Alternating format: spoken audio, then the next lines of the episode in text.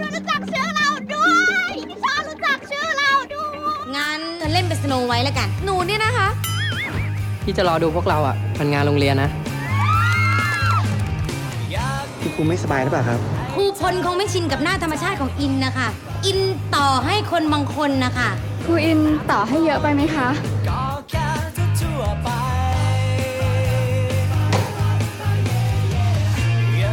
ต้องทำให้พี่ชมไปส่งน้ำที่บ้านให้ได้ โรแมนติกสุดๆเลย 大家好，欢迎收听这一期的禁止携带。录制这期节目的时间是二零二三年的一月二十七日，此刻我仍然在泰国的首都曼谷。首先肯定要祝大家新春快乐，虽然这个年拜的有点晚，本来我是想在春节前录一期的，但是毕竟是吧，给自己放一个假，就一直懒得也没有录，拖到现在才开始录。 而且本来我是想接着录叙利亚的，因为说完大马士革，我觉得更精彩的北部一些城市，什么阿勒颇、霍姆斯之类的可以开始说了。但是我觉得就大过年的说这些内容，可能多少还是有点儿嗯沉重，或者是就与一些欢庆的这种氛围不太相符吧。所以我觉得这一期我想录一下我在泰国的一些生活。就不知不觉，我明天其实就要离开泰国了，在这边待了整整一个月，啊，就宅在屋子里面的这种生活，感觉时间过得好快呀、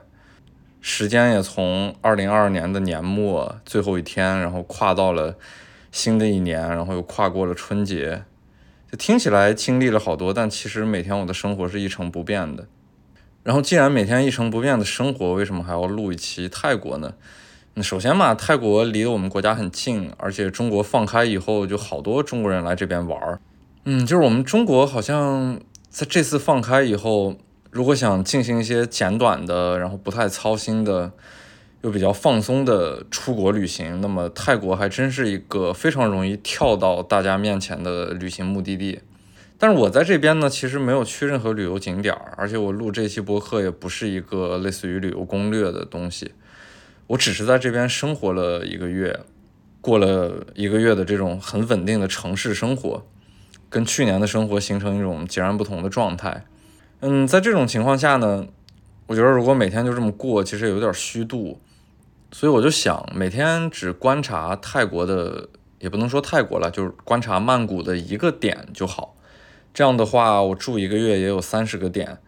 它也能比较丰富的撑起我这一个月的一些就日常的思考呀，或者日常的观察。虽然这些东西也不是刻意的，就是它不经意的会跳到我的面前，但是我觉得这可能是我自己的一种生活状态吧。也许也能给大家带来一些，就如果来泰国玩儿，或者是简短的住那么一小段儿，有一些不一样的感受吧。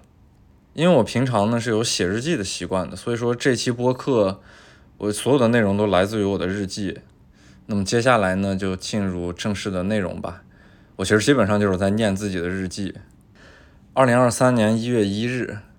嗯，新年第一天，这是日历的提醒，但是对于我自己来说，其实没有任何感觉。我刚入住公寓，对周围的一切都不是很熟悉，我需要在这边好好的休息一阵儿，并且把自己的很多文档要处理和整理一下。这是我最近压在心里头唯一的一件事情。嗯，终于宅在了一个地方，度过了一个月的时间。这一切的生活好像与之前都非常的不一样，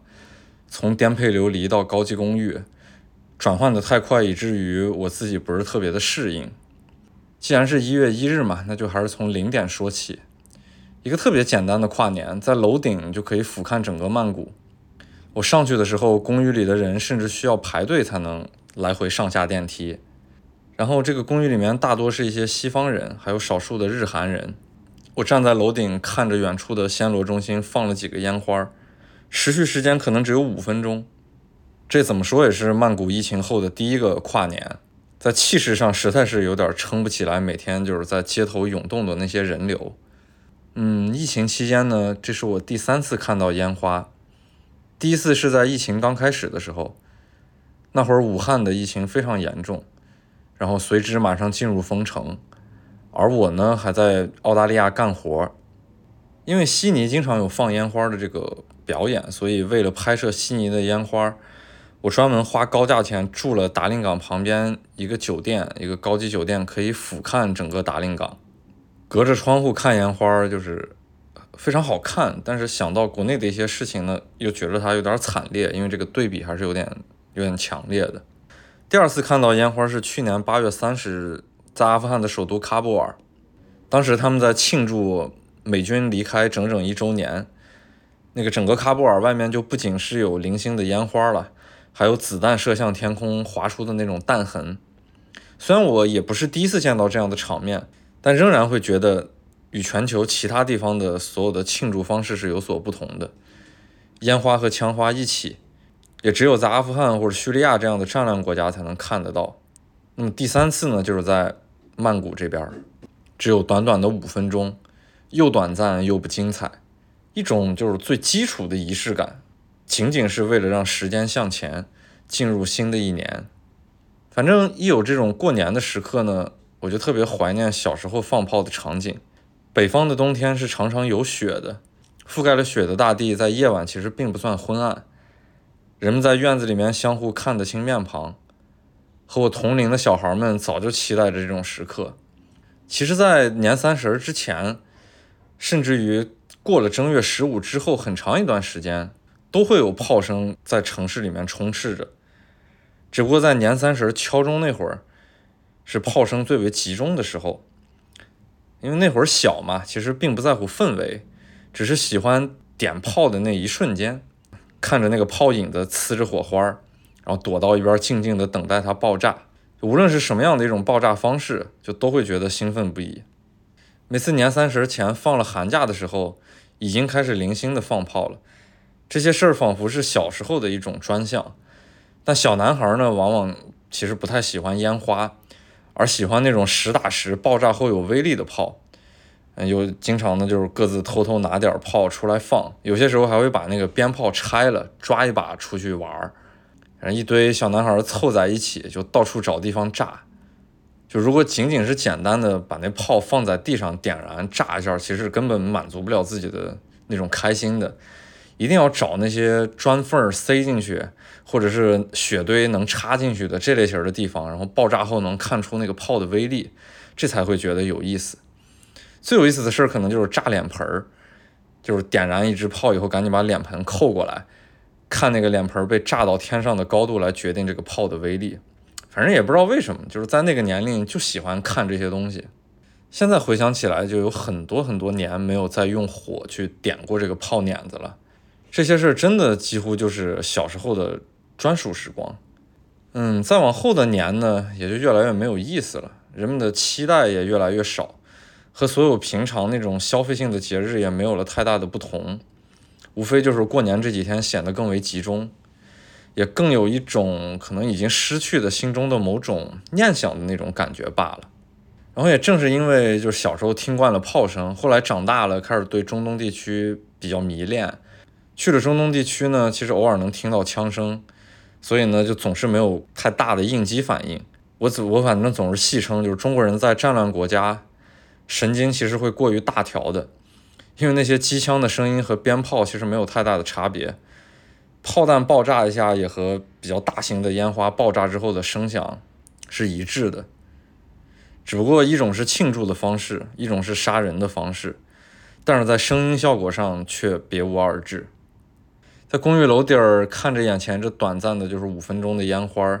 想到的却是以前能够放炮的时光，哎，然后觉得没什么意思，就回到了房间里面。一回到房间，好像立马和周围的世界就隔绝开来了，一切都是非常正常的自我的生活而已，什么日期啊、节日啊、时间啊，就开始变得不是那么重要了。所以呢，我就开始鼓励自己，虽然是来曼谷休息的。但还是一个难得的长时间住在一个地方的这么一个机会，嗯，然后每天呢也不用耗费太多的精力，能够观察到这里随便的一个点就好，这样一个月下来呢也是一个不小的收获。二零二三年一月二日，啊，今天是颇为忙碌的一天，歇了几天，终于要动一动了，把屋子里一切缺失的东西采购一番。然后简单的呢，在小区周围走走，顺便看看这周围有什么配套设施。我的小区是一栋四十五层的高楼，是一个单体建筑，就不算大也不算小吧。周围的小区也差不多都是这样高度的单体建筑。曼谷的小区和国内的不同，就不是那种大型的片区，一个片区呢有一堆长得一模一样的楼房，还会在这些一模一样的楼房中间矗立一个被叫做楼王的这种稍微高一点的楼，以彰显某种在小区里面的地位。反正曼谷的这些小区呢，看起来就更为平等一些，它的差异化呢是在不同的小区之间，而不是在一个小区之内就要分出来一个高下。而且呢，这样的独栋建筑呢，与周围的街道的关系也是很近的。比如楼下就是一个二十四小时的七幺幺，然后周围小的店铺或者是商场也都是下楼就可以到达的。不像在国内的很多小区，如果你想去这些地方，首先要穿过一个巨大的小区内部才能到达。我的小区下面呢是一条高架路，在靠近高架路的部分呢，有好几个这样的高层建筑，然后它们也都是独立的高级公寓。但是在我这个楼的背后，也就是它的北边，是一大片那种低矮的楼房，大概只有两三层，楼顶各式各样的，是曼谷最普通的，可能收入也不是那么高的一片生活区。其实，在视觉上是有些简陋了，但是呢，也带有民间的那种野生感。这感觉呢，就特别像在广州港顶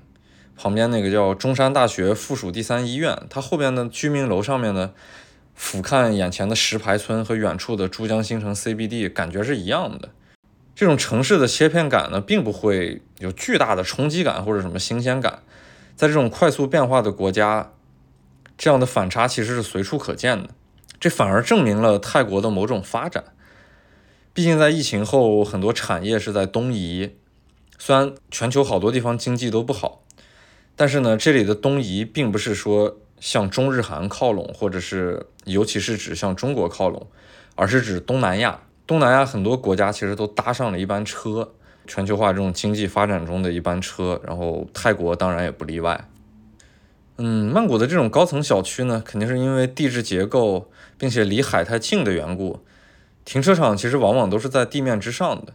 一栋楼的下面都是很多层那种停车楼，再往上才是正常的居住区域。我这个小区我也不知道是哪年的，但是反正看新旧程度，它一定是一个一零后，甚至有可能是二零后，就一切都太新了，而且维护的相当好。泰国的劳动力其实并不贵嘛，所以小区呢每天有一大片就是各式各样的人各司其职的在这边工作着，很多细节都不会放过，他们擦地啊或者是擦那些犄角旮旯特别认真，有一种强烈的就是被伺候的那种感觉。但是依据我自己过往的一些经历呢，我其实实在是不太习惯这样被伺候的一种一种体验。然后小区的楼顶呢有三个露天游泳池，分别在四十五层、四十六层和四十二层，还有很多间健身房，然后还有一个金碧辉煌那种会客区，就这一切都彰显了某种年轻化或者现代化生活的缩影。其实全世界都一样的。当下注重健康，也许是从美国西海岸最先开始的，然后席卷全球，形成了一种时尚和消费的经济。就虽然是肯定是对身体好的了，但也在某种程度上呢，形成了一种标签化的所谓的生活方式。不过，不要以为只有在这些经济环境好或者收入稳定，然后中产阶级颇多的国家才能看到健身房。其实，在什么伊拉克、阿富汗这些国家。人们印象中每天都需要躲避战火的这种地方，街上其实到处都能看到健身房。我的小区旁边呢是有一个购物中心的，然后它是我日常采购任何东西的一个地方。但但是那名字有点拗口，叫什么上泰拉玛九。然后这种综合商场其实和国内的特别像啊，里面的品牌、购买方式、布局都和国内任何一个城市的那种购物中心几乎是一模一样的。在在这种环境下逛，有些时候是会恍惚的。再加上周围人也和国内的人长得非常像，就真会觉得回国了。然后也正是因为这种感觉，所以反而让我觉得特别的轻松惬意啊！每天就是踩个拖鞋，然后没有什么负担，就很简简单单的就可以去周围逛一圈儿。在那个商场楼下的超市买了一大堆日用品，就细致到甚至连什么洗手液、蚊香这种东西都买了。就我生活中是一个很粗糙的人，我从来没想到我会购买这些东西，就可能是这些东西能带给我一种特别有稳定生活的感觉吧。嗯，像什么面包呀、牛奶、鸡蛋那些玩意儿，肯定是也会买的，这是我平常吃的早餐。关键的是觉得泰国的物价不是很高，就几乎和国内是没有什么差别的。很多东西呢也比国内更加便宜可靠，就是尤其是它呢有很多进口的商品。泰国进口商品之中，日本的还是很多的，而且泰国本身呢也代工了很多日本的这种日用品。因为我其实是在日用品这块是很相信日本制造的。嗯，我在泰国这边买东西就是看哪些东西上面写了日语，然后呢在同类别里面它价格是最贵的，那么它肯定就差不了，我买就好了。但即使它是最贵的，我仍然觉得就是心里面是完全可以接受这个价位的。哎，反正就不得不感叹吧，在泰国逛超市真的是太开心了。不过泰国唯一不算便宜的东西，我觉得是奶制品。因为之前在超市买东西呢，也就是在中东地区，比方说迪拜呀，或者是利雅得、吉达这些城市，就中东的奶制品真的是太便宜了，就便宜的有点出乎意料。嗯，其实甚至于到了中东腹地，像伊拉克、叙利亚这地方也都很便宜。但是我觉得泰国的奶制品价格有点高，它有些时候甚至于是迪拜能够买到同样的奶制品价格的好几倍。买完东西，反正就拎着满当当的两大兜子东西，开始往公寓走，迅速的把一切东西都布置完。因为这儿就是我接下来一个月临时的家嘛，所以我还是要简单的布置一下的。把这东西全部铺完之后呢，还真的有那么一点儿家的味道了。不过呢，好处就是这一切看起来不错的精致生活，一个特别好的公寓，然后周围一切特别好的配套设施，它所要付出的成本比国内简直低太多了。这个公寓一个月的租金只要五千多人民币，因为我是在 Airbnb 上订的。如果你有更好的渠道，能在当地的一些中介公司找到，那么价格会更低。然后周围的一切呢，都是跟国际接轨，甚至于是国际一流的这种配套设施。哎呀，我真是真想给自己一个大大的肯定，我可真会选地方，选了曼谷这么一个地方，可以稳当的待着，处理自己的文档。然后周围的一切呢，又是最方便的这种城市职能。气候呢又特别好，食物呢又好吃，物价又低廉，而且最重要的是，我在泰国是没有一点拍摄欲望的，没有那种需要进入工作状态时候的某种紧张感，所以我觉得周围的这一切都是恰如其分的。二零二三年一月三日，啊，起来之后做了早饭，感觉自己煎的太阳蛋简直太成功了，就属于又好吃又好看的那种。反正我在国内是从来没有煎的如此成功过，我也不知道是因为油还是因为锅还是鸡蛋本身的问题，反正总之就是煎的会糊掉。今天呢，其实就打算出去买点游泳的东西，因为我的小区有这么好的这种露天游泳池，如果不游一游的话，我觉得简直是白瞎了。虽然楼下就是一个非常大型的综合商场，但是我其实更喜欢去离我这边地铁两站地的一个地方叫苏坤逸。其实来了曼谷多少次，我我也有点不记得了。十年前我是第一次来曼谷，十多年前吧，二零一二年那次去住呢，是住的考山路，就都是一些游客、背包客、西方人喜欢的一条酒吧街吧。然后之后呢，我每次再来曼谷都是去住苏坤逸。苏坤逸我还是比较喜欢的，而且也比较熟悉。嗯，一切都很方便，酒店的价格也便宜，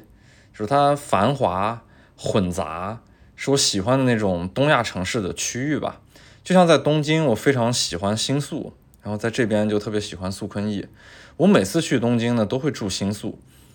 我觉得新宿是有一种气质的，是我有点描述不清楚的那种感觉。它在我心中其实一点都不代表什么红灯区啊之类的，而是来自于早年间就是看村上春树的那些小说，他描写了好多东京的年轻人喜欢去新宿泡着。嗯，什么喝酒聊天呀，然后听披头士的音乐呀，有些时候还会带喝酒的时候聊得比较好的陌生女孩去情人酒店。但是这一切呢，其实是带着一种特别颓丧的气质，好像很多不如意的年轻人，在这个巨大的城市里边，也就能找到这块地方，算是能够比较舒服的待着的区域。就新宿能带给他们什么？其实什么都带给不了他们了。但是只要年轻人开始变得漫无目的，那么就只能去星宿，这相当于他们心里面一个能够安慰自我的乌托邦。而且这一切呢是有七八十年代的某种气息，就是快速发展之后呢，总有一些不如意的普通人，在最热闹的地方呢会显得不知所措。虽然如今的新宿我觉得已经是失去了那种味道了，但是呢，因为我我的想象中的新宿是以前那个样子，所以我每次去了就还是喜欢住在那个地方。我甚至在新宿那个号称全亚洲最复杂、最庞大的火车站里面，就有几百个出口的那个火车站，我都不会迷路的。然后呢，我也特别喜欢在新宿站东出口外面有一个广场，就是在那个铁路天桥旁边下面的一个露天的吸烟区域里面抽烟。每次抽烟呢，都能看到那些面无表情、沉浸在自己情绪里面的人们。而我觉得素坤驿在我眼里就是曼谷的新宿。就虽然素坤驿没有一个像新宿站这样一个能够容易让人聚集的地方，但是某种气质还是让我觉得很像。就素坤驿本身呢，也就是曼谷的一个日韩区了。这里除了各种大型商场之外，还有曼谷最著名的红灯区也在这边。有这种红灯区的地方，你就会感觉在空气中能嗅到一丝暧昧的气息，然后呢，有一些腐败的味道，有一些酸的味道。素坤驿的街上呢，永远有那种形形色色的人，然后和汽车呀、摩托车呀，就一起挤在这些素坤驿特别狭小的街道里边。就可能我自己的长相或者打扮吧，就不是特别像比较典型的中国人。嗯，我也说不清楚那种很微妙的不同吧。但总之，在素坤驿就总被当作日本人，甚至店家聊天上来的第一句话说的一般就是日语。哎，反正对此我也并不惊讶了。我就当这是一个比较好的接近素坤驿的一种方式吧。我是特别喜欢素坤驿的街头的，因为曼谷是一座给人欢乐的城市，尤其是素坤驿这种游客比较多的地方，嗯，各种各样的欢乐在这里就非常容易找到。就欢乐之外呢，我总是能被街头一些角落的人们吸引，然后他们的某种情绪呢，其实与苏坤义这种欢乐是格格不入的。但是又那么的恰如其分，就构成了苏坤义的这种立体感，也充当了苏坤义的某种背景吧。他们大多是在，比方说趴活的一些司机啊，或者收废品的大叔，或者是穿着暴露的一些女孩儿。因为大家其实都是擦肩而过了，各干各的。但这些人就总能吸引我多看他们一会儿。就从他们身上呢，我能看到一种更为生活化的曼谷，而不是我一种一直游客状、固有印象的这种曼谷。我特别喜欢去素坤驿三十九巷深处的一家日本拉面去吃拉面。我估计厨师是日本人吧，然后顾客也大多是日本人，相对来说比较接近日本本土的那种拉面的味道。然后吃完之后呢，出来的时候已经天黑了。三十九巷的人行道其实嗯并不算平坦了，你总得左左躲右躲的才能走出来。然后晚上呢也没有什么灯光，就只有车灯和素坤驿。应该繁华的那种感觉，好像显得有点不太一致。然后呢，就在一个高级公寓门口，一个车灯逆光照亮了一个就那个高级公寓门口的保安，他是一个皮肤黝黑的，就是年轻小伙子。当时正好看向我，然后就在看向我的时候，正好背后又来了一辆车，就相当于打在他的脸上打了一个正面光。然后呢，这个面无表情的小伙子就被照的简直是熠熠生辉，眼睛更是让人就是印象深刻。平时绝对是那种擦肩而过的人，但就是这两盏车灯，然后在那一瞬间把他照得如此有神，是一个特别好看的画面。其实，然后一瞬间呢，就有了很多想说的东西。哎，这样的画面一出现，哪怕只有一瞬间，其实就总能跳出一种在素坤驿的那种现实感。从三十九巷出来呢，外面的高架路就是可以将眼前的路压得昏昏暗暗的，车声还有那种嘈杂的人声就再次回归到素坤驿。苏坤驿的故事，反正从来都不在这条主街上，全在周围的那些小巷子里面。就故事里最常见的就是苏坤义的按摩店嘛，正常的那种泰式按摩店，还有做一些嗯那种服务的按摩店，他们全部混杂在这种小的巷子里面。有些时候呢，两种按摩店的技师们他们会同时坐在门口。呃，正常按摩店的那些技师们年龄就稍微大一些，穿着统一的工作服，和街上看到的普通行人其实别无二致的。然后另一波按摩店的技师们呢，往往就穿着比较暴露，嗯，化的妆容也特别的浓。然后一些游客呢，经过这里，其实总总会忍不住的多看几眼。就是在这种多看两眼的过程之中呢，素坤义的那种暧昧和空气中的酸味儿，其实就会开始弥散开来。不过，就是他们这两波技师呢，经常是在一起有说有笑，毫无隔阂的，并且如此的自然。就这种场景，我觉得还挺好的，就有一种莫名的，怎么说呢，就是带有莫名的平等和尊严的感觉。呃，素坤义的这些小巷，就像中国九十年代或者说是两千年初那种感觉。虽然两者氛围是截然不同的了，但好像都是一些文艺作品里小地方小人物的一些故事的载体。泰国的色情业。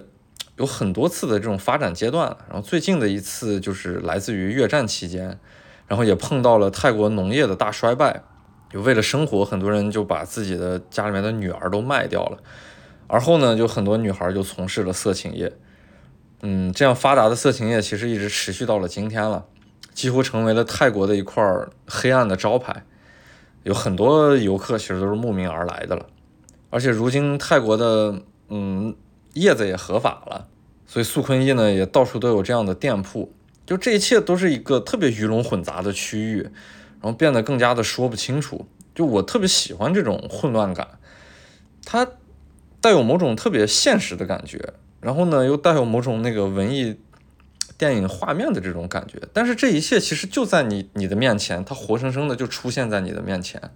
在你经过的每一条街巷之内，没有任何东西是可以隐藏的。二零二三年一月四日，啊，宅在屋子里的生活一切都正常了起来，但好像还是缺点啥。我突然反应过来，缺点响动，于是决定出去买个便携音响。这样的话，我在屋子里面就能有音乐伴随了嘛。查了一下，大概就决定去暹罗中心。嗯，我呢就照例出来坐地铁，先到素坤义，然后换乘那个轻轨，再往西坐四站，其实就能到了暹罗中心。暹罗中心那片应该是真正的曼谷的市中心，也是高楼最多的一片地方。然后这条轻轨其实挺让我惊讶的，从那个轻轨站那个，哎呀，我老叫不上来它的中文名字 p r o m p a n 到暹罗一共有五站，但是每一站它都连接了不止一个大型商场。就到了暹罗中心更是夸张，周围有几个商场我根本分不清楚。然后每个商场其实卖的东西呢也都差不多，品牌呢也很接近。我觉得有必要开这么多吗？这五站，这都有十几个商场呀。不过更让我惊讶的是，就是虽然商场特别多，但是每个商场其实人也非常多。这是我见过商场密度最大的地方，可能是。嗯，之前呢，我是觉得广州天河的那片商场的密度是挺大的，但是曼谷的这个就显得更为夸张了一些。就哪来的这么多人呀？然后哪有这么高的这种消费力呢？就毕竟疫情过后，此刻的曼谷还没有彻底的恢复。中日韩的游客虽然来了很多，但跟以前还是不能相比的。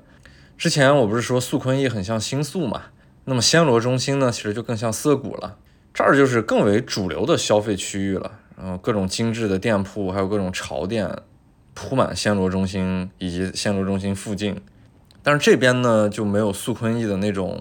很暧昧的气息了。嗯，我也只是买一个小的音响，所以没必要在这儿待特别久。那回去的路上呢，就正好赶上了曼谷的晚高峰。哦，一条轻轨坐下来，我真的不能违背良心的说，我觉得曼谷女孩实在是太好看了。就毕竟我是东亚人，在审美上还是趋于东亚女孩的这种美丽。嗯，就曼谷女孩她们的平均颜值真的是很高的，一个个又都很会打扮。当然我也不会怎么着了，只是。看着比较心情愉悦吧。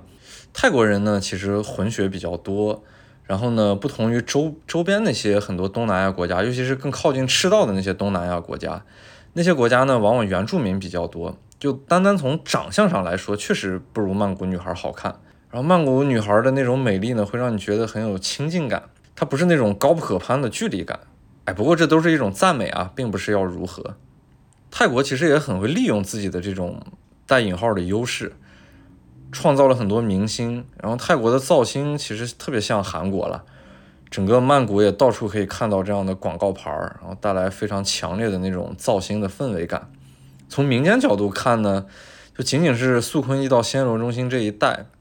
就如此之多的这种商场，还有消费场所。药妆店更是随处可见，而且范围非常的广，从那种特别平价的本土店铺，一直到东亚常见的各种连锁品牌，到处都有。甚至还有那种在日本本土才能看到的药妆店，然后在曼谷也可以看到。每一个药妆店里面根本不愁客流。然后服装也是一个道理，就是高阶时尚品牌到那些奢侈品，每个商场都有，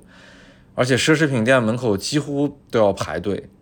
美容院或者美甲店这些功能型的店铺就更是随处可见了。就这一切呢，会让我觉得曼谷女孩们可以用于自己外在的这种消费场所，还有消费环境是非常容易实现的。所以他们整体呢也比较注重这些。再加上曼谷得天独厚的这种气候优势，常年保持这种高温湿润，对皮肤的保养呢也是一种天然的。曼谷女孩的打扮的这个年龄起点呢也是非常低的，就几乎在地铁里面看到那些高中生开始，他们就已经非常专业的，然后非常系统化的开始注意自己的这种打扮了。就总体感觉呢，就是他们在医美上向韩国看齐。然后在化妆上呢，是向日本看齐，再加上天然的泰国的这种面容，就促成了整个曼谷女孩非常好看的这种颜值。不过这呢，就通过曼谷女孩的这种这种整体的好看，然后他们的这种消费场所，也从一定角度上其实给自己解释了为什么从素坤驿到暹罗有这么多的商场。二零二三年一月五日。每天宅完总得出去走走吧，然后大多数走的方向就是斜对面的商场下面去吃口晚饭嘛。横在公寓和商场之间，仅有一个带高架路的十字路口。然而每次过这个路口都琢磨不清它那个红绿灯的规律，就不知道它什么时候亮起，然后什么时候会熄灭。而且曼谷的那个红绿灯时间是特别特别的长的。我仍然清晰的记得我第一次来曼谷的时候。还眼睁睁地看着一个红绿灯有将近十分钟它才变色啊，那种感觉简直太崩溃了。不过最烦的还不是这些红绿灯，哎，最让我烦躁的是每次绿灯亮起的时候，那个摩托车大部队的噪音哦，这个噪音有点过于喧嚣，就让人实在是烦躁不堪。再加上他们呢都憋在一个高架路的下面嘛，本就高亢的这种噪音，经过回声效应，就更加加剧了这种原本就有的高亢。哎，东南亚的摩托车实在是太多了。就每天我注意路口的那些摩托车，除了正常通勤的人们之外，其他就是 Grab 还有外卖这些东西。在国内，因为都是骑电动车送外卖和送快递嘛，嗯，他们虽然也在路口争夺时间，但是好在都是电动车，其实没有什么噪音的。但是呢，在曼谷就不一样了，刺耳的噪音中满是拼命赶时间的人们。这些都是互联网经济之后带来的新的工作品种。总体来说，互联网经济还是带来了很多生活的便利性，尤其在这种人口密集型城市，就是效果比较凸显。因为摩托车在东南亚的日常使用比例本来就很高，所以呢，他们自然也就承担起了在互联网经济之下的这些工作。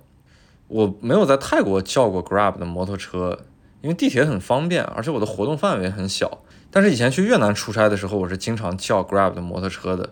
因为只有摩托车在越南是比较方便的，会穿来穿去的，特别符合当地的一种交通习惯。从现在的角度回忆起来呢，如今全世界都有的这种互联网经济，还是让外来的游客获得了很多方便之处。就早年间在国外旅行的时候呢，每天坐车和那些司机打交道就是一个特别头疼的事情。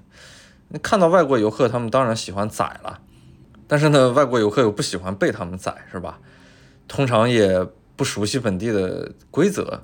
需要居住一小段时间呢，你才能摸透他们本地的那些规则。因此，在这个过程中其实很心累的。嗯，虽然看起来呢，这样的旅行方式比较有一定的在地性，但大多数时候，其实我并不想把精力放在和这些本地司机打交道的份儿上。现在就方便多了，手机一点，然后目的地呢又特别清晰，价格又无比的透明，在一定程度上呢，其实也带来了安全。毕竟它有一个第三方的平台给你做担保，进行一定的约束。说起这个互联网经济的打车呢，其实我就想起了之前去过尼日利亚，当地呢有个类似 Grab 的这种摩托车的呼叫工具，就本地人还是挺喜欢用的。对于本地人来说，也带来了趋于公平和方便的一种方式嘛。过去这些跑活的司机们往往都是被帮派控制的。越是这样的国家，它越有民间自己的这种规则，然后帮派呢是掌握的一切的。帮派的这个作用就是衔接政府与民间，就比方说出了事儿啦，帮派呢也会出来帮你平事儿。但是谁要是不听话呢，也是帮派出来平事儿。就虽然有帮派呢，看起来有点公平，但其实并没有什么规则可言。或者说这个规则的可变性实在是太大了，全由帮派说了算。当时去尼日利亚采访朋友的那个团队，他们是做这种公交车 app 的，就是即使是公交车，同样是掌握在各种帮派的手里面。所以因地制宜呢，他们想要让这个互联网市场进入这边变得公平起来，就先得和帮派打交道。呃，回到泰国，回到东南亚，过去那样的市场秩序里面，也一定有帮派的控制。虽然可能不如远在西非的那种帮派听起来那么像黑社会，但也不会软弱到哪里去。我觉得，毕竟这是一个很大的利益链。但是现在有了这些互联网的轿车软件呢，这些看起来就显得公平多了。虽然隐匿在背后的这种利益还是无法明晰的，但作为游客，然后作为司机。总体的这种感觉都是比较良性的。然后呢，我就站在这个路口，被这些摩托车吵得心烦意乱的时候，反正在这种愣神之中呢，我就感知到了一个年代确实是不一样了。就很多过去行走于江湖的那些技能，现在好像已经真的用不上了。二零二三年一月六日午后，又无所事事的来到了暹罗广场。哎，其实也就是为了多出来溜达溜达。总在屋子里面待着，好像有点过于与世隔绝了。就哪怕我漫无目的，只要出来走走，感觉也和曼谷总算是有点关系吧。在那个世界中心商场的地面层呢，看到芒果饭 实在是嘴馋，然后就蹲在路边吃了一顿。吃完之后天也就黑了下去，然后我就就着这个黑下去的天空，慢慢往轻轨站走。曼谷的很多轻轨站之间，甚至于是不用乘坐轻轨的，走高架路、人行道其实就能连接两个站。就比如说暹罗到它旁边那个叫 Chittagong，走着走着呢，我就被桥下的一个街角吸引去了注意力，然后站在天桥上看了半天，发了会儿呆。很多人围在一个佛像前毕恭毕敬的，特别的虔诚。然后佛像身后呢，不远处的房间内还有那种穿着传统服饰的女性，整齐的在跳舞，每个人都戴着口罩。啊，我终于反应过来，这不就是曼谷最著名的四面佛吗？就十多年前来过一次四面佛，在地面和它接近的，当时只记得就是人很多，周围很嘈杂，其他细节我全忘了。但是下水道口爬来爬去的那种大蟑螂，我倒是记住了，就总觉得他们不应该出现在这么一个神圣的地方。然后这次是在天桥上俯瞰的四面佛，总是感觉缺少那么一点神圣感。虽然这边的香火非常的旺盛，然后跳舞的人呢也从没有停歇过，但还是觉得差点意思。嗯，可能还因为四面佛本身其实太小了，它并不像国内大乘佛教那些特别威严的佛像，身居一个宏大的建筑物之内，然后也不像藏传佛教那些佛像，虽然个头不是很大。但是呢，也在一个让人有敬畏感的特别昏暗的寺庙的这种建筑物之内，而眼下的四面佛仅仅是一个街头的龛位，啊，我们习惯了叫它四面佛啊，但其实它并不是佛，而是一个神。四面神是印度教三主神之一梵天的一个民间的物称。眼下这个四面佛和周围的一切，更准确的说法，其实应该是叫伊拉旺神坛。这个伊拉旺神坛一九五六年才建成。就是跟曼谷的君悦酒店其实是配套的，所以呢，它出现在如此市中心的地方也并不奇怪了。也正是因为如此的市中心，伊拉旺神坛成为整个泰国香火最鼎盛的这种膜拜地点之一。伊拉旺神坛其实是以它的灵验著称的，很多游客都会前来敬香许愿，呃，如果愿望实现了呢，还要回来还愿，呃，邀请人们给四面佛跳舞。很多港台明星也喜欢拜四面佛，这更是为他的那种法力带来了一种明星效应的加成。不过话说回来，印度教和小乘佛教这些佛像，往往和普通人的生活确实太近了，就无处不在，到处可以见到，拜起来是颇为方便的。就怎么说呢？没有对尊教的不尊敬啊，只是觉得四面佛和国内的普陀山其实特别像，都是那种很新，然后很精致的那种宗教场所。较为浓烈的有一种花钱买心理平安的这种味道，我并不能看到很多宗教层面的这种敬畏感，反而只觉得就是特别顺应现代社会的一种产物。也许可以说朝拜的人的心是诚的，但作为旁观者看起来就还是缺少那么一点严肃。嗯，不过看着它呢，我又反应过来一个事实，就是前几年在国内的火得一塌糊涂的那个泰国佛牌，好像现在难见踪影了。国内的泰国佛牌火的时候呢，在曼谷也能看到很多这样的佛牌店，一排排的摆在里面供人们去挑选。然而这次来曼谷呢，一家这样的佛牌店我都看不到了。过去很多人脖子上呢也会挂着这么一个佛牌，如今呢我注意观察过，也是消失的无影无踪。留下的事实就是四面佛仍然香火旺盛。但是佛牌好像在某种经济运作之中就淡出了人们的视线了，已经，以至于一下让我不知道这阵风是因何而刮起的，然后又因何而离开的。二零二三年一月七日，啊，今天已经来到曼谷十天了，不知不觉时间过得不快也不慢，每天看起来无所事事，但是好像也做了很多自己的事情。啊，下午晚晚些时候呢，我就又去苏坤逸，到小巷子里面去按摩，搞了几天文档嘛，身上还是有些酸痛的。这也是给自己去做一个按摩的理由。其实，在曼谷，尤其是素坤逸那一带，就按摩不需要理由，店铺实在是太多了，随时随地，任何一家看着顺眼的，你只要推门进去就好，因为价格实在是特别的便宜，服务态度呢也确实是非常的好。不过说实话，我感觉曼谷这遍地的这种泰式按摩，还不如柬埔寨按的好呢。很多店铺的环境呢，也比不上经济水平差泰国一大截的柬埔寨。那话说回来啊，毕竟旅游业是柬埔寨经济的四大支柱之一，它必然要在这块儿更加卖力，让每一个游客来了之后呢，会会有更好的一种享受。泰国不一样，就虽然旅游业也是泰国很重要的一部分，但泰国的工业和制造业这些硬核经济收入，那比柬埔寨简直要高太多了。我这人反正挺懒的，就是从不在查找这种店铺上面，或者是看它的评分上面去花时间，就是全靠眼缘。每家店都是一个玻璃窗嘛，然后里面一字排开一溜座位，看的是一清二楚的。只要看着顺眼就进去试一下，如果按的好，我就固定下来了。按的不好呢，我下次不去就是了。因为在素坤逸太容易获得这样的泰式按摩了，比较轻松的状态，其实反而是让我比较喜欢的。最近很习惯去素坤逸三十七巷的一家小店，门口有个简单的座位，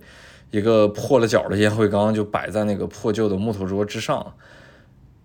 按摩之前呢，我都会去先抽一根烟。然后店店家好像也认识我了，所以我坐在门口的时候呢，他们从来不打扰我。但是我一站起身来，然后那个和蔼可亲的大妈就会主动的开门把我迎进去。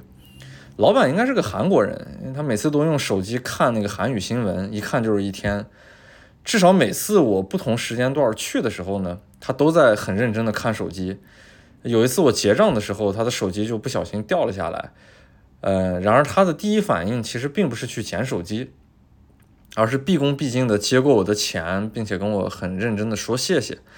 等我真正转身离开的时候，他才会去捡手机。就这一个小的细节是让我觉得很舒服的。虽然我完全不介意他先去捡手机啊，但是他做服务业的这种敬业感，还是让我这种顾客感到了那种很强烈的被尊重的感受。然后这个按摩店里面一屋子的大妈，每天就是笑呵呵的，氛围很舒服。来的客人呢也多是日本人或者韩国人，店里面其实很安静的，一点也不吵。他们这儿就是除了空调有点冷之外，别的都不错。不过空调温度低这事儿在东南亚太普遍了。大妈们的收入其实并不高了，通常一个小时我所付出的费用只要两三百泰铢，合人民币才四五十块钱，分到他们手里边呢，也就是一半的这个样子。一天可能能按三四个客人，也就挣不到一百块钱人民币吧。一个月下来，可能两千人民币左右的收入，折合美元是三百美元左右吧。这就放在全世界的哪儿，其实都不算高收入。即使像在阿富汗、柬埔寨这样比较贫穷的国家，也就是比普通人的收入略微高那么一点。不过大妈们每天就是仍然笑呵呵的，然后生活好像没有什么烦恼。就泰国人一向会给人这样的固有印象，就甚至在很多贫穷的国家，大多数人都是一副看起来乐呵呵的常态。嗯，我并不为贫苦去解释什么，只是这样的感觉，就是基本吃饭能解决的情况下，没有欲望就没有烦恼。嗯，说回按摩本身啊，也就那样，手法和力度呢，只能是个中等水平吧。但是我可能就是喜欢这样一种感觉吧，哪怕一个城市再大，然后再繁杂，我特别喜欢去一些固定的场所，一些特别熟悉的环境。那样熟悉的环境和氛围呢，会有一种强烈的包裹感，让人在城市里有一个特别自在的角落，去心无旁骛的歇一会儿，有一种与世无争的感觉，也很像很多港片里那种很具有社区式生活的一种方式。就不知道为什么这些东西，反正让我感到很舒服。按完之后呢，天就又黑了，然后准备回公寓。站起身来呢，我就看到那个老旧的木木质墙面挂着带有磨砂雕花的那种镜子，反射着屋内就是反正略有昏暗的那种白色节能灯的灯光。周围呢又是大妈们的那种笑声和软糯的那种泰语。我盯着墙上挂着的一个过去的泰国国王朱拉隆功的照片。他的这张照片真的像极了孙中山，然后呢，就回过神来，走向那个一直看手机新闻的韩国老板，结账离开，按了一个半小时，只花了四百泰铢。二零二三年一月八日，嗯，大多数时候呢，我都会选择中午来游泳，只有中午的时候呢，那个太阳把水晒得很温暖，我才能下去感到不觉得冷。今天游泳池边的人有些多啊，嗯，大多数都是一些西方人。这些西方人其实也不游泳的，他们就是在池边晒太阳，将自己的皮肤晒得黑一些。我们这个小区其实住了很多外国人，坐电梯或者在小区里边溜达的时候呢，就总能看到非常多的外国人。听他们说话的语言呢，我基本上也能判断出来，好多都是来自俄罗斯的。因为在我们的印象中，俄罗斯和乌克兰正在打仗，但事实呢是他们该度假度假，然后该躲避俄罗斯的寒冬就南下来躲避俄罗斯的寒冬，生活是一切如常的。除此之外，还有一些欧洲人，然后偶尔能听到特别地道的美式英语。美国人在这边并不是特别多。除此之外呢，最多的呢就是中国人了，在小区里边其实经经常能听到中文交谈的声音了。至于泰国本地人呢，在我们小区的大多都是一些年轻的情侣，可能因为户型比较小吧，所以小区里并没有太多的老年人。嗯，因此呢，我们整个小区就是人群颇为年轻化。冬天的北半球毕竟是颇为寒冷的，然后很多西方人呢也寻找这样的热带国家过冬，他们和我的选择是一样的，而且泰国的性价比实在是太高了。就走在街头呢，也有很多西方人。那些牵着本地泰国女孩的西方人也是随处可见的，这自然是泰国最有名的一种经济现象，就是来这里旅游，租一个年轻的伴侣去陪游，每天生活在一起呢，就特别像一个夫妻，反正也没有什么见不得人的，各取所需，一种特殊的经济现象罢了。还确实是这样，西方人在泰国的这种度假方式，就颇具有那种固有印象中的痕迹。哎，不过如今呢，这个队伍之中呢，也加入了很多中国人罢了。二零二三年一月九日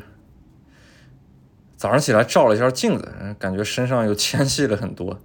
就每天在划船机上，我可能会划四十分钟，然后等身上热了之后呢，就去那个游泳池游个八百码或者一千码，就果然还是有效果的。饭量反正也上来了，但是身上的肉呢，明显是紧了。就这种宅着的生活好像还真挺健康的，带来了一些身体的变化。和去年那种不断换地方相比呢，还真的是拥有巨大的反差。不同的生活方式，然后一种不同的体验，还真的挺有意思的。哎，说起来游泳，其实我直到二零二一年才学会。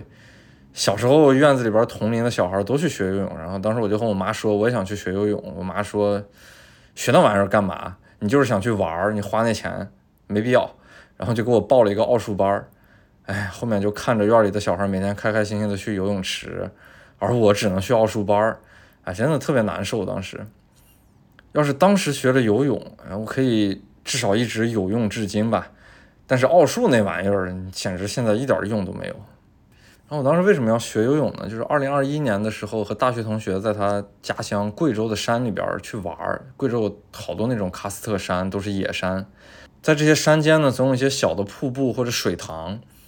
看到一个瀑布下面的水塘呢，我那大学同学一个猛子就扎进去了，然后面部朝天，自由自在地躺在那个水塘中央，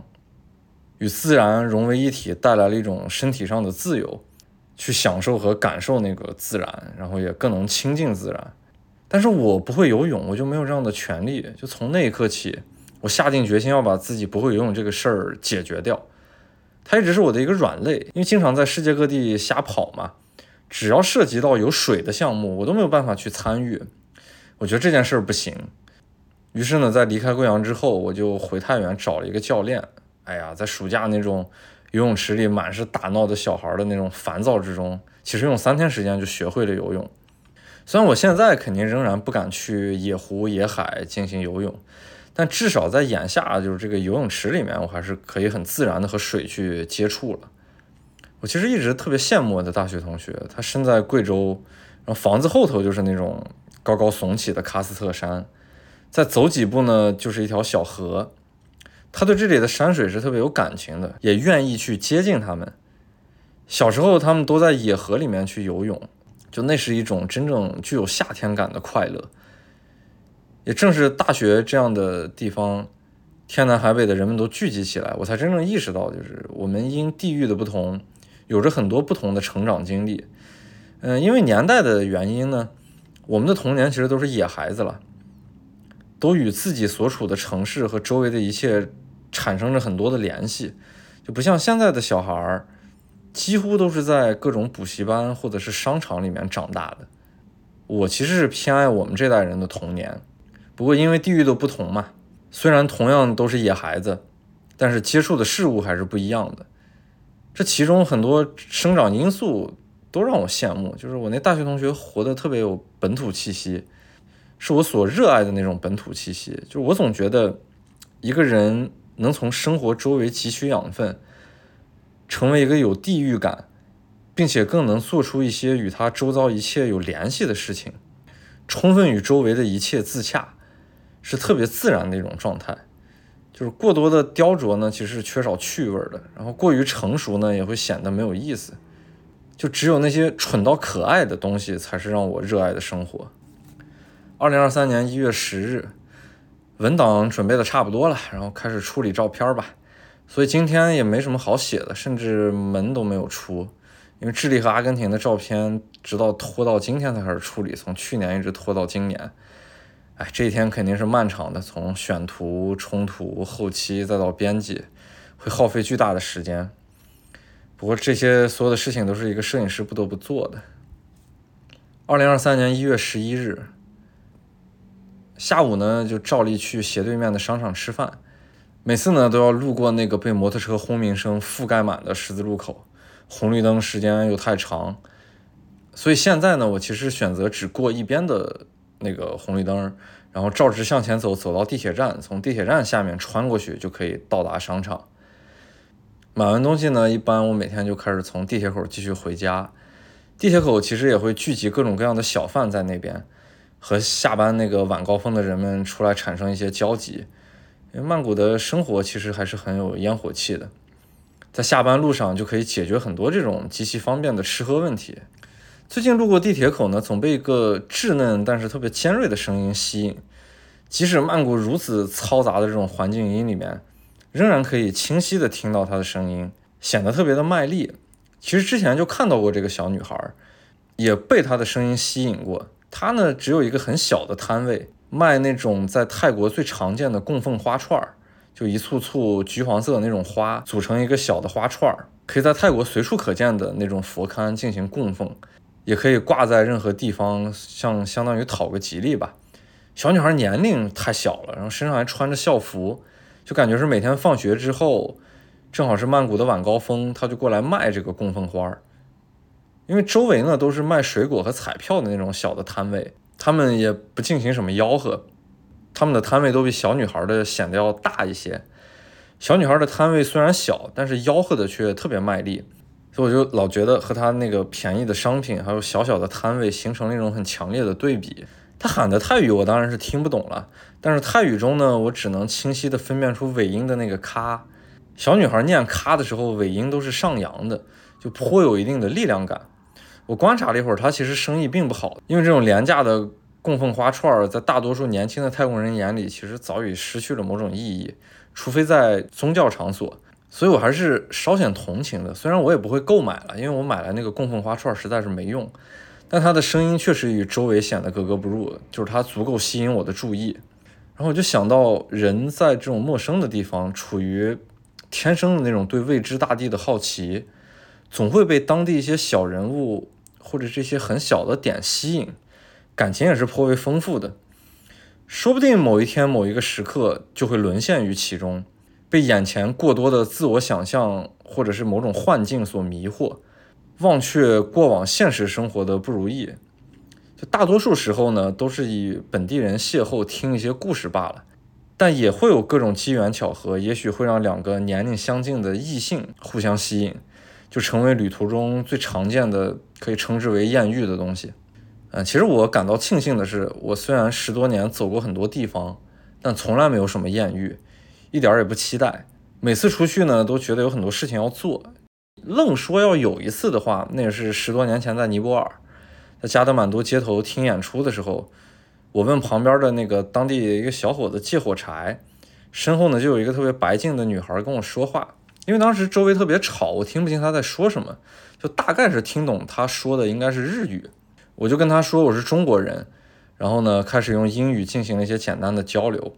后来他就约我去当地的那个餐厅吃饭，我同意了。周末就去那个餐厅，因为那个餐厅是本地的很有名的一个餐厅，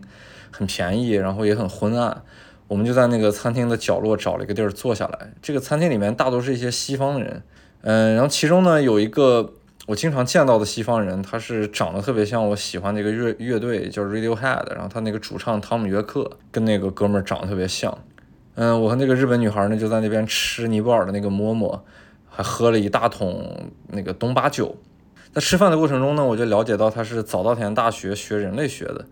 来尼泊尔这边呢进行三个月的那个实践调研，就是研究当地的纺织物。所以他们几个同学就直接是住在那个工厂里面的，只有周末才能来那个加德满都城区里边去逛一逛。他说看到我呢，是因为一开始以为我是日本人，他比较孤单想说话，所以就聊了半天。但其实后面什么也没有发生了。吃完饭之后，我就把他送回工厂，在那个出租车上面呢，他就靠着我的肩膀睡觉。哎，我其实心里面当时还是挺激动的，就是有一种想要谈恋爱的感觉。后来在他工厂门口就告别嘛，然后也不知道该说些什么。后面他就说是他希望我下一个夏天去东京找他，然后我我我当时满口答应嘛，然后就分别了。分别之后呢，我也就通过陆路的方式回国了。其实现在回想起来，现实情况就是那个年代的我连个日本旅游签证都办不到，更别说有什么费用能够去日本了。之后呢，也再也没有联系过，甚至于连那个联系方式都没有。哎，作为旁人肯定是当然爱听这种艳遇的故事了。但是作为我自己，我其实特别知道这种事情之后的一种空虚感，特别理解人在异地放松之后心里的很多悸动，那是一种虚假的情绪。就切记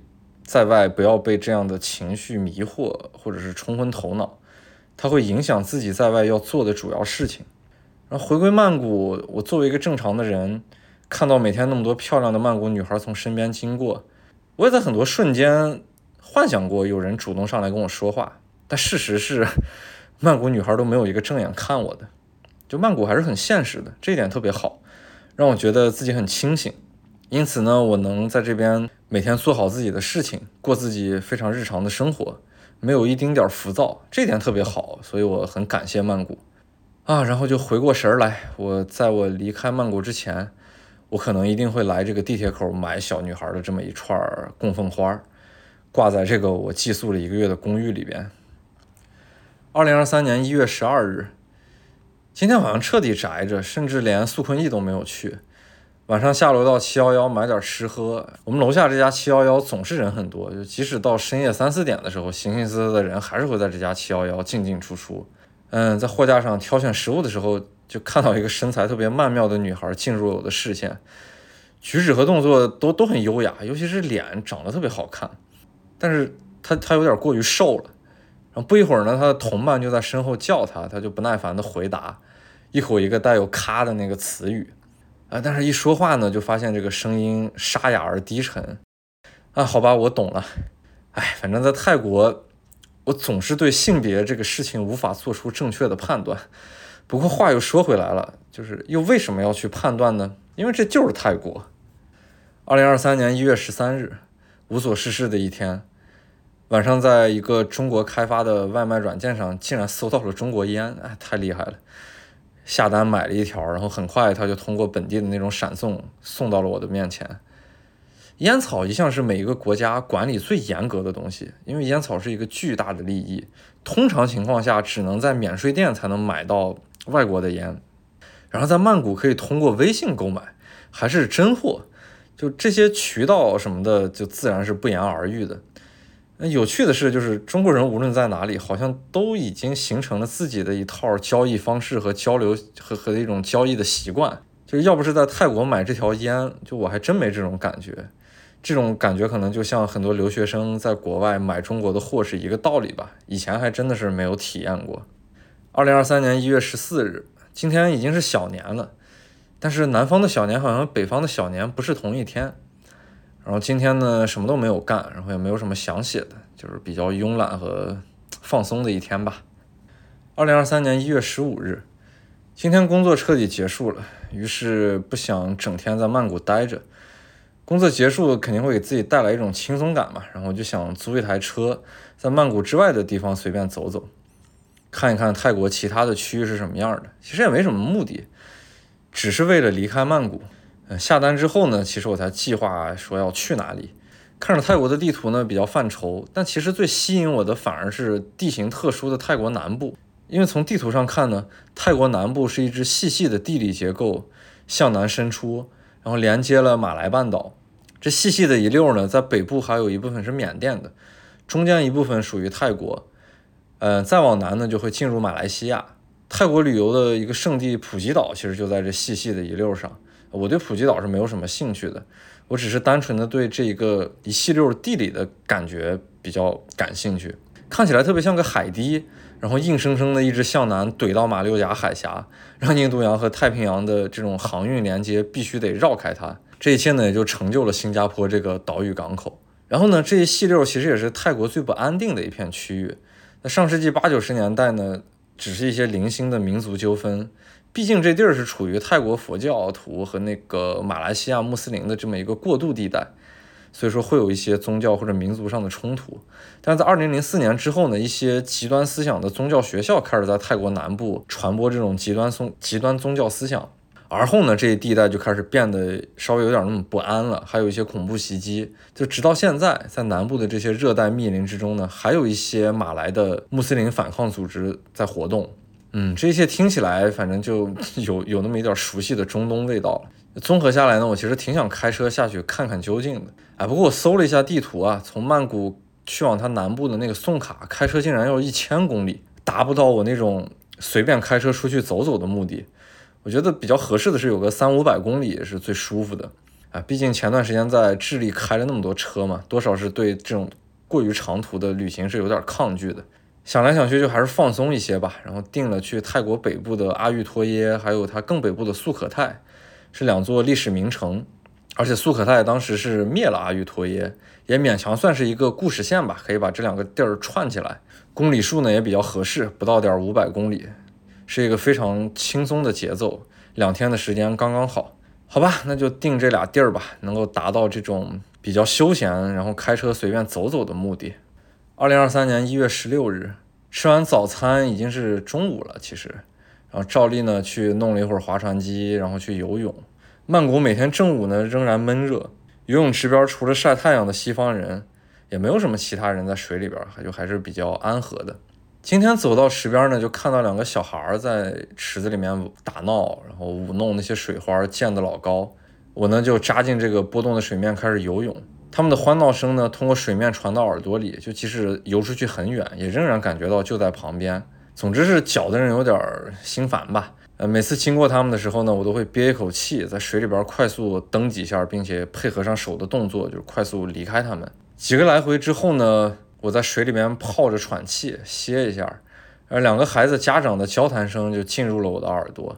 因为他们说的是中文，所以我自然听得懂。年龄更小的那个小孩呢，是妈妈带着过来游泳的，然后年龄稍大的那个小孩是爷爷带着过来游泳的。他们的话题呢，就全部落在孩子教育的这个问题之上。我实在是没有这样的体验了，因为我没有孩子嘛。但看起来呢，横向对比很多国家，就中国家长这种教育投资或者说是教育焦虑是最重的国家之一。那个爷爷呢，就问孩子的妈妈，就啥会儿来的曼谷啊？然后妈妈这个时候就一边吼着自己的孩子离那个泳池边儿远一点，一边呢就说着孩子一放假就来了，因为这边的国际学校比较便宜。趁着他在国内的寒假呢，来泰国补一补英语。然后爷爷马上就接过话茬来说：“哎，我们的孩子一直在泰国，他爸妈在国内上班呢。这次过年也不知道能不能过来，反正就把我们爷孙俩一直留在泰国，然后我就陪他上学。接下来的对话呢，就是两个人在对比中国和泰国这个国际学校的价格。嗯，我当时已经游出去二十码了，后面他们说话的声音我也就听不清了。然后一个折返回来呢，他们的对话就仍在继续。”这个时候，孩子的妈妈就说：“先在这边好好学英语，以后肯定是希望把他送去欧美之类的。感觉在国内语言氛围不太行，还不如来泰国。”然后爷爷赶紧说：“对对，我们也是这么打算的，之后送他们去欧美。不过他现在在泰国生活习惯了，那我一个人在这儿每天是有点没意思。”说话间呢，两个在水里边打闹的孩子离着游泳池的边界就又近了一些。这里的游泳池。是那种很时髦的无边泳池，但说实话，无边泳池只是一个视觉效果了。哪个无边泳池是真正的水池外就是那种几十层高楼的边界啊？它都是有一个很宽的结构作为回收水或者是保护人的那种作用的。然后呢，此刻两个家长就同时呼喊自己孩子的名字，让他们回来一点。我呢就继续游，他们就继续聊，反正话题从未离开过孩子，然后也从没有离开过教育。确实，很多家长选择了泰国作为教育孩子的一个过渡。要不听他们的聊天呢，我还真没有这种很切实的体会。因为泰国的性价比肯定是比较高的，它的国际学校比较便宜。但是骨子里呢，其实这些中国的中产家庭就从没有看得起过泰国，无非就是一个便宜的商品嘛。自己的孩子成才以后，他绝不会在泰国停留的，目标都是欧美。嗯，我倒也没有多想什么，可能就是教育经济在泰国依托于中国或者是其他这些东亚国家，早已经形成了一个特别成熟的产业链了，这一切都无可厚非，只是心底里觉得些许带有人味的那种同情感。嗯，这些小国家多少是有些悲情的，他们总是拿来被利用。虽然我深知不能把一个国家当做人来看。但是很多时候呢，一个国家的某些方面的表现确实带有人的味道，或者说是带有人的性格，而这些国家呢，总被更强大的人在不断的利用着，然后出人头地的机会好像也并不多。思来想去，你想整个东南亚也毕竟只有一个新加坡，所以其他这些小国的命运呢，就这种从人的角度去看呢，我有些时候是真的比较同情他们的。二零二三年一月十七日。在东南亚住久了，也就逐渐对这里产生了兴趣。说实话，我在这儿一直没有什么过强的拍摄欲望。首先是视觉上来说，我没有找到自己喜欢的兴趣点。这边的太阳高度角太高了，每天都蓝天白云的，那种过于强烈的光线和颜色艳丽的视觉，我其实并不并不喜欢。嗯，基础建设和基础设计上来说呢，属于发展中国家的那种混乱感。虽然从图片的角度来说，这种混乱感很多时候会会是很值得拍摄的，但是与我自己的审美有些时候还是并不相符的。它不是那种粗糙可爱的那种质感，然后也不是那种具有一定审美的设计。此时此刻表现出来的呢，就是一种过于出挑，然后过于怯的那种色彩感。我自己并不喜欢这样的东西。从人的角度上来说呢，与我们呢又太像。如果是很像的这种前提之下呢，我其实更愿意把精力放在拍摄自己熟悉的环境之上，比方说拍摄国内的一些东西。过去我其实，在柬埔寨参加过一个摄影工作坊，然后世界各地聚集而来的著名摄影师做导师。其中呢，我很喜欢一个印度的摄影师，我我不知道他名字中文应该怎么念，英文就是 Sakrab。他的视觉是特别洒脱的，然后他也是马格南的一个摄影师。但其实呢，就参加工作坊的那次拍摄，我是很刻意的。我在暹粒周围呢，愣是找了一些拍摄的东西。我发现吴哥窟周围是有巨大的人工水域的，我对那个巨大的人工水域产生了兴趣。虽然说吴哥窟是被原始森林覆盖了很久，然后才被人发现，但我就很纳闷儿，这巨大的人工建造的这种方形水域，当时就难道没有引起人们的注意吗？于是呢，按照这个人工对水的一种改造，我就以这个为题材展开了一些拍摄。当时每天就骑一个小摩托，然后连带着那个躲避警察，连带着把仙里周围大大小小的一堆那种在谷歌卫星上面找到的拍摄地，就全部拍摄了一遍。过程当然是很有意思的，但是拍摄的其实是过于刻意，而且时间呢也比较短暂和有限。那次工作坊其实最让我意外的事情是我看到了很多南亚人拍的照片。就每天的讨论之后呢，我都和他们围坐在一起，他们大多来自印度还有孟加拉。我们围一圈坐在那儿就传同一根儿要抽的东西，然后聊的呢也特别开心。就虽然大家都是这种很短暂的时间拍摄自己的内容，但南亚人拍的东西就让我感觉特别的活，这个活是带引号的，就那种灵动感，糅合着些许那种浅浅的宗教的味道，然后有些神秘，然后又有些粗糙，并且天马行空的，就没有没有什么限制。在摄影上呢，有那种属于自我的自由感。就特别打动我，呃，而且当时他们是同样来自孟加拉的一个摄影学校，虽然有的是印度人，但是也在那个孟加拉的摄影学校去学习，这就让我特别惊讶，因为孟加拉我是没有去过的，对那里呢，我自然是持有的一种某种固有印象嘛。但是，一所摄影学校培养出来这些学生拍的东西，就他作品放在那边，什么东西都不用解释的，活生生的摆在面前，你就会佩服。然后回过头来呢，就说东南亚。从旅行角度来说，我觉得它是中国出来最容易接近的一个区域。就早年间，像我们这些出来玩的，大多走长线的，也都是以东南亚为起点，而后一路向西，穿过南亚、中东，然后就去非洲，到了非洲再一路向南。中东腹地的战乱国家一般是不太触碰的。到了亚非欧的这个路口呢，也很少有北上去欧洲的，因为申根签证。其实挡在很多背包客面前的一道坎儿了，所以呢，就只能从那边南下，从埃及为起点开始走非洲，就直到现在，一些初出茅庐的、没有什么钱的年轻人，在走长线的时候，还是会选择这样的路线。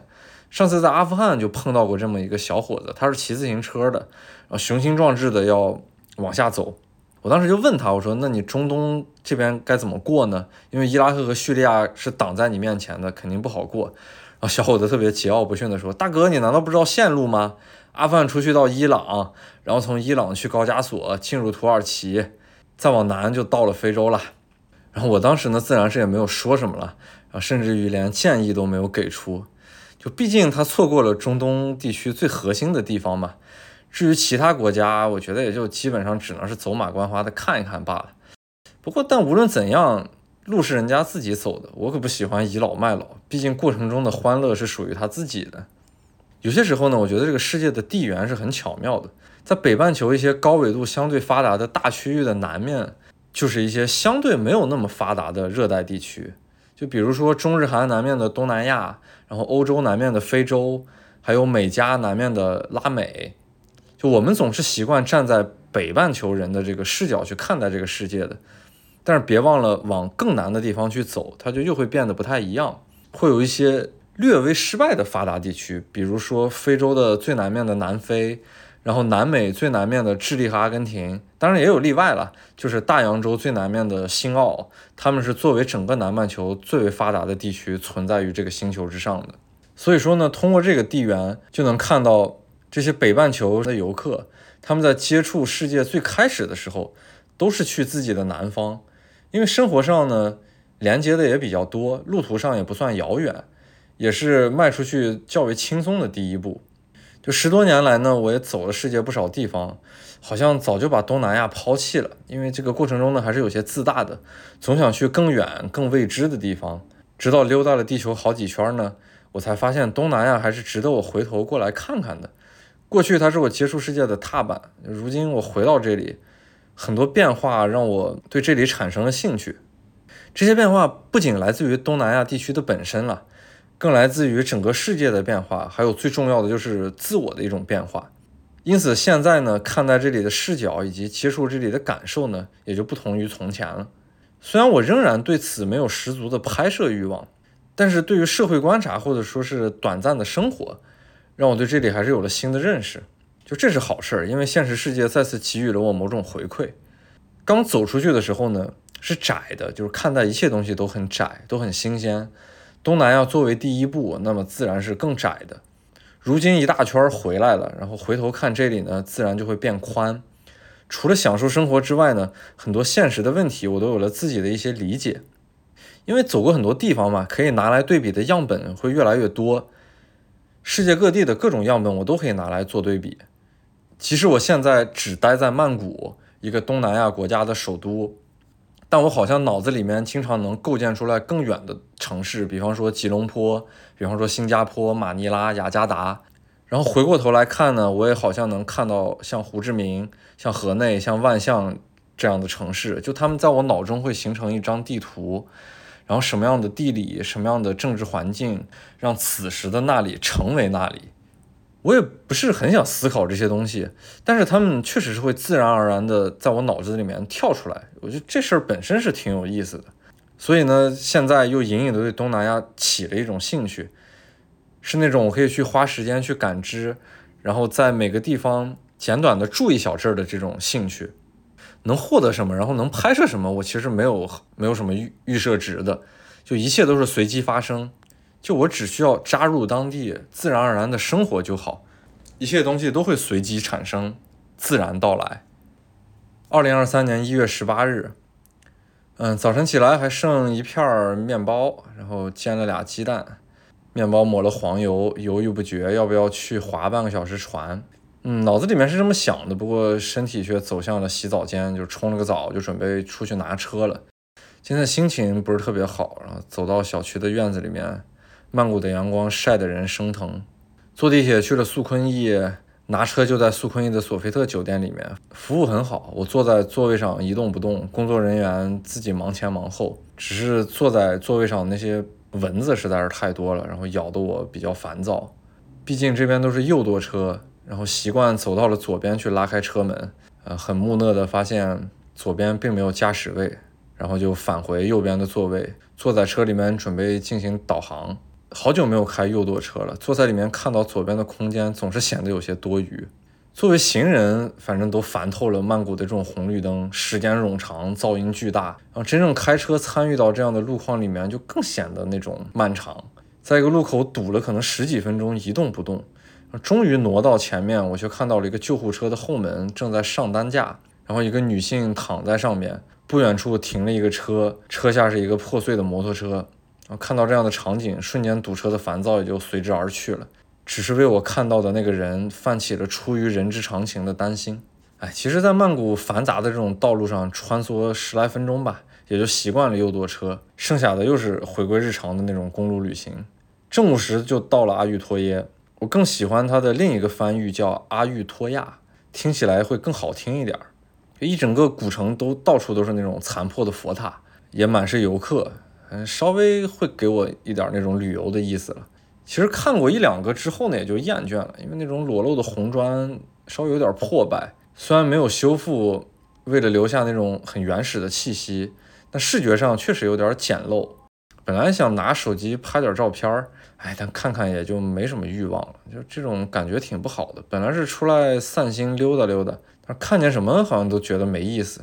呃，还有一个原因呢，就是因为再往东几百公里的吴哥窟，毕竟去过好多次，实在是那边太好看了，挺烦自己这种带有比较性质的眼光的。但是没办法，脑子里边就这么点东西，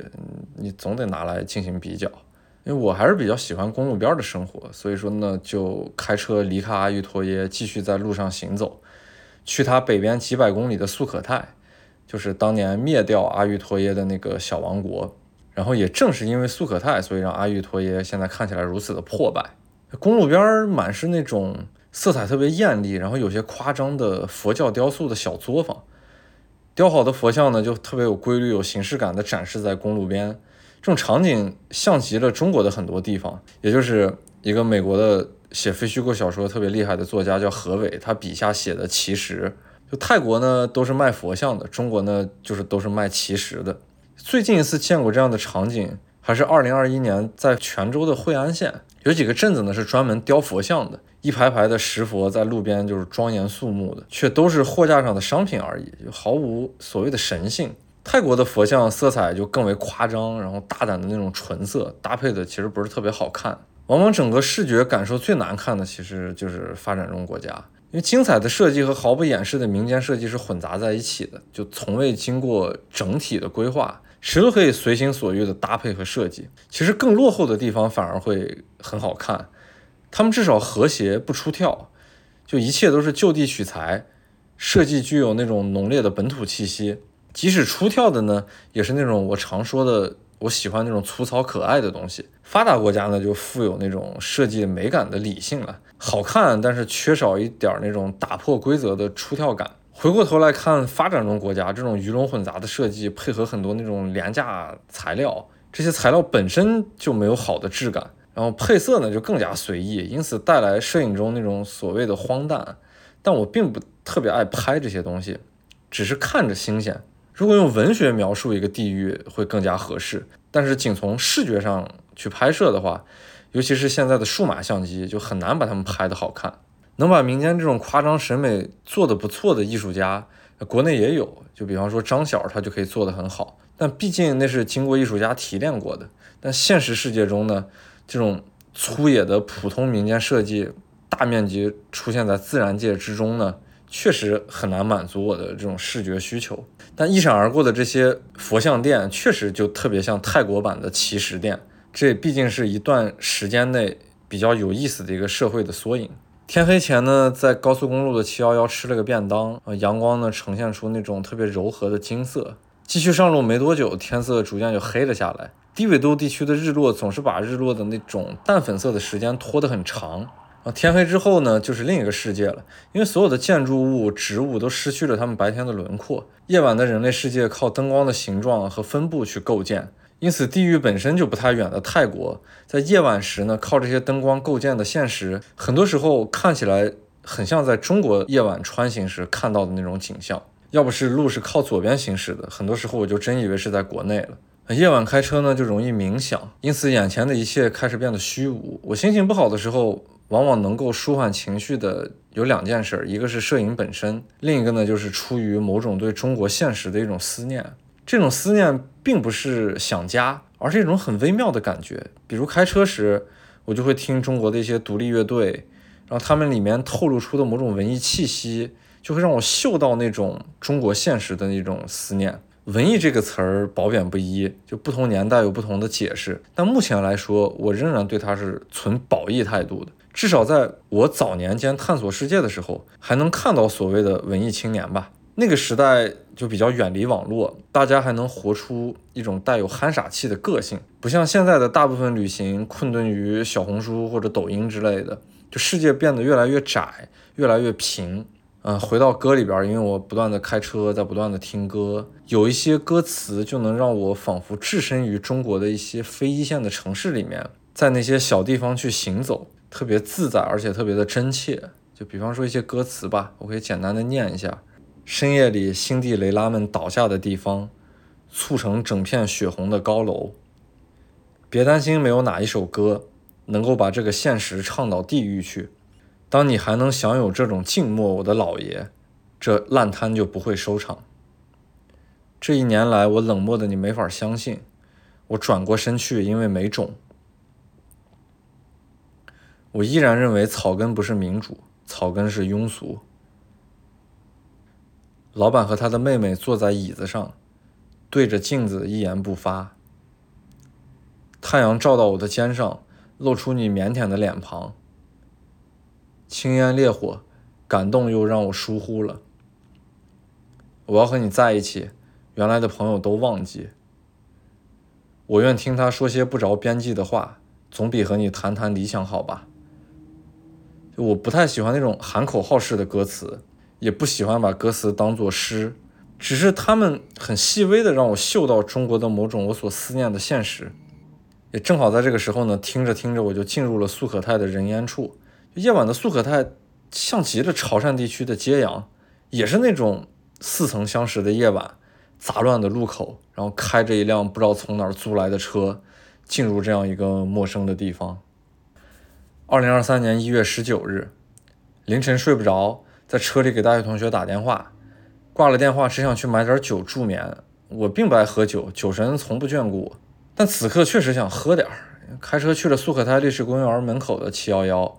深夜的小镇没有什么灯光，就只有七幺幺是灯火辉煌的。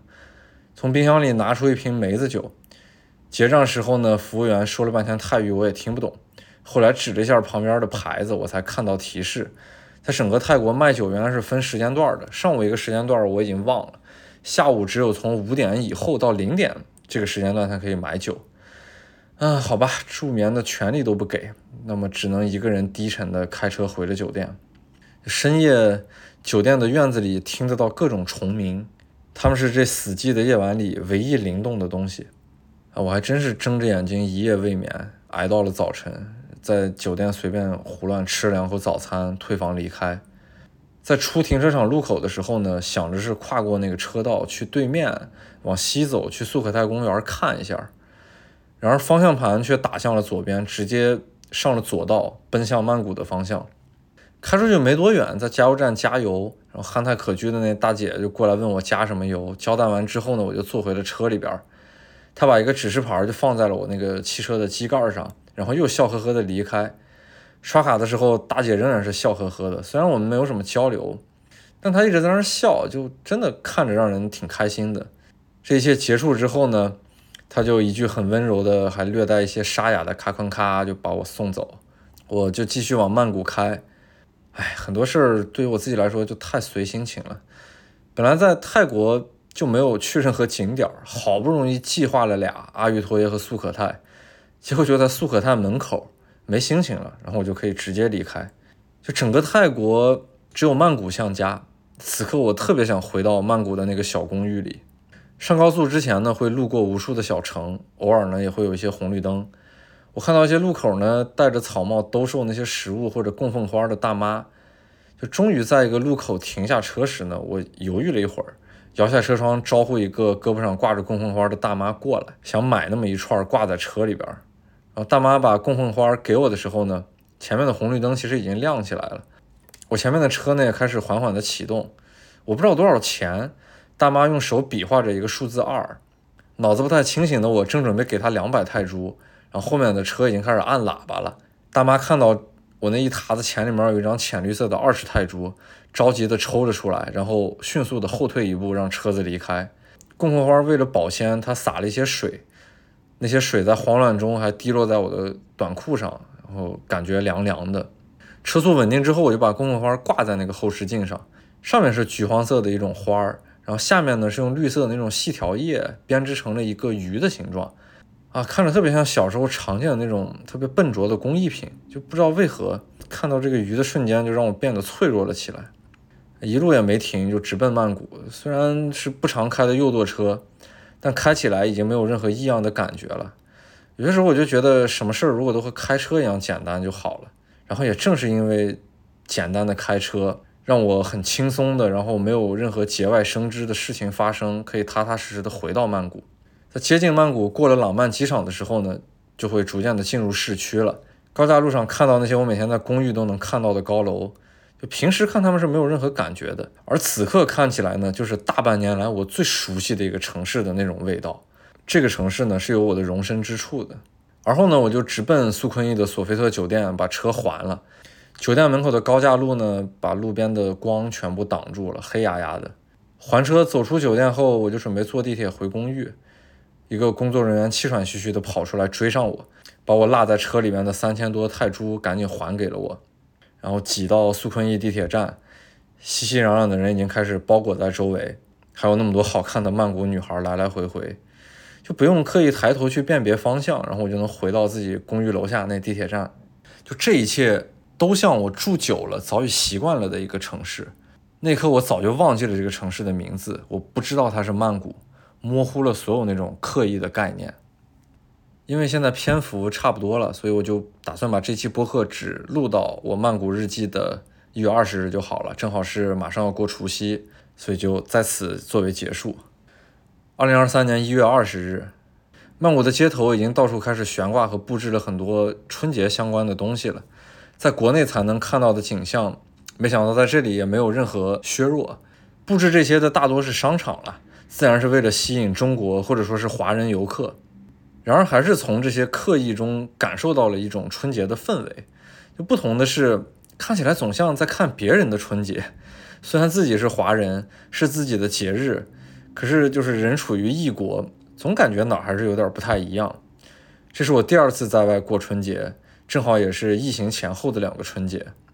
街上其实能听到越来越多说中文的人，好像很多人都来泰国过年了。就有些时候呢，我都觉得泰国像中国的一个省。不过事情也没有那么绝对，在整个南洋地区，其实说着中文的华人还是非常多的。马来西亚、新加坡、印尼，甚至泰国本身都有不少华人，他们同样也可能是来曼谷度假，同样说着中文。在国籍上呢，他们早就不是中国人了。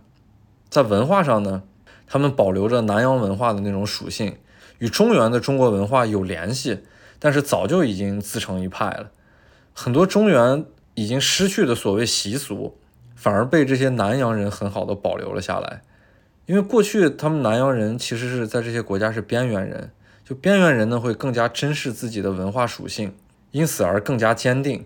因为他们需要这样的文化属性来支撑自己这种边缘的身份。在中国腹地呢，很多东西早已经失去，反而呢是来到南洋才能看得到的。但无论怎样吧，明天就是除夕了，然后真正的春节就要来到。只要是过这个节日的人群，无论国籍，无论地域，都祝福大家新春快乐。沉闷的度过了好多年，一个难得的春节，我相信它虽然不会有太多夸张的意义，但总之是一切都会改变起来的一个转折。过去是怎样的，我觉得每个人都有发言权；之后是怎样的，那就看每个人自己了。然后回归到我自己这边呢，有时候我就会想到，哎，反正到处瞎跑。还有曼谷这么一个城市，让我感到很放松，感到有点家的感觉。虽然我一定不会在这里过多的停留，这里很多的阴暗面我也没有在此去诉说。那些阴暗面我其实是没有切实的体会的，只是有一些新闻信息罢了。但总觉得嘛，就是在长途之中，一个真的让我感到安心的地方就是曼谷。就以后有机会呢，我可能还会来这里住上一小阵。我是在一个特殊的时间段，一个人生中特殊的经历之中，在曼谷待了一段时间，所以我还是很感谢他的。就总归吧，所有的事情尘埃落定。所以呢，之后我也希望大家如果有机会想出国玩，又不想途特别远，想找一个轻松的地方，那么可以来泰国，可以来曼谷小住一阵儿，去感受一下这边真正的实地的一种生活。不用带有太强的旅游目的，就是在这边过非常日常的生活。我相信你会有更多体会，并且这些体会可能跟我会特别的不一样。嗯，结尾呢，我放上一首歌曲吧，因为这首歌我在泰国有些时候会听，以前听过，很长时间之后都没有再听，还真正来了泰国听是比较有感觉的。这首歌是一个马来西亚的华人歌手。一个姓黄的歌手，我就不说他的全名了，因为他现在基本上被全网封杀了。但是他我觉得写的这首泰泰国情歌，特别有泰国那种味道。不仅是他唱的特别有泰国的味道，而且听起来特别的开心。虽然是一首流行歌曲，但是他的那个韵律啊什么的，不是那种程序化的，不是那种洗脑化的。就听起来还是比较好听的，所以在结尾呢，然后我们又处于春节的这么一个过程中，就送上这么一首比较轻松愉悦，然后比较欢乐的歌曲吧，而且特别具有泰国的味道。好，那么这期就到这里，谢谢大家。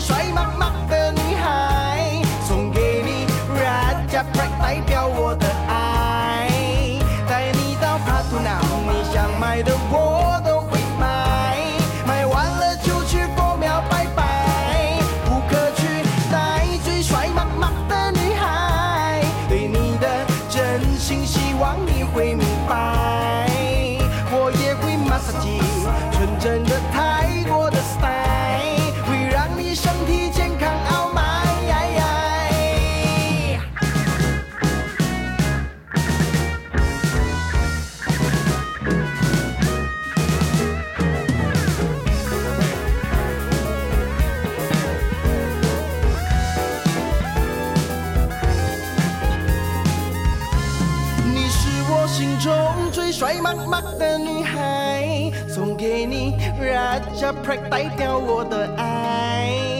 带你到 p a t u n 你想买的我都会买，买完了就去佛庙拜拜。